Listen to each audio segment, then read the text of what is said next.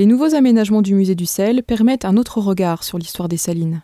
L'archéologue Stéphane Guillot, docteur en archéologie médiévale, a lu et interprété l'histoire du bâtiment à travers les pierres, leur agencement, leur façonnage et leur provenance.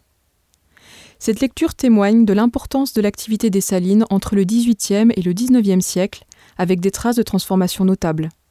Cet examen a permis d'identifier 11 phases qui s'étendent de 1424 aux années 1980. Il nous permet de confirmer que le bâtiment du magasin des sels a bien été fondé au début du XVe siècle.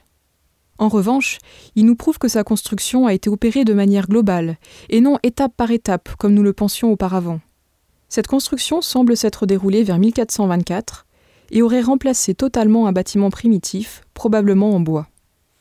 Nous vous remercions de votre visite à la Grande Saline de Salins-les-Bains.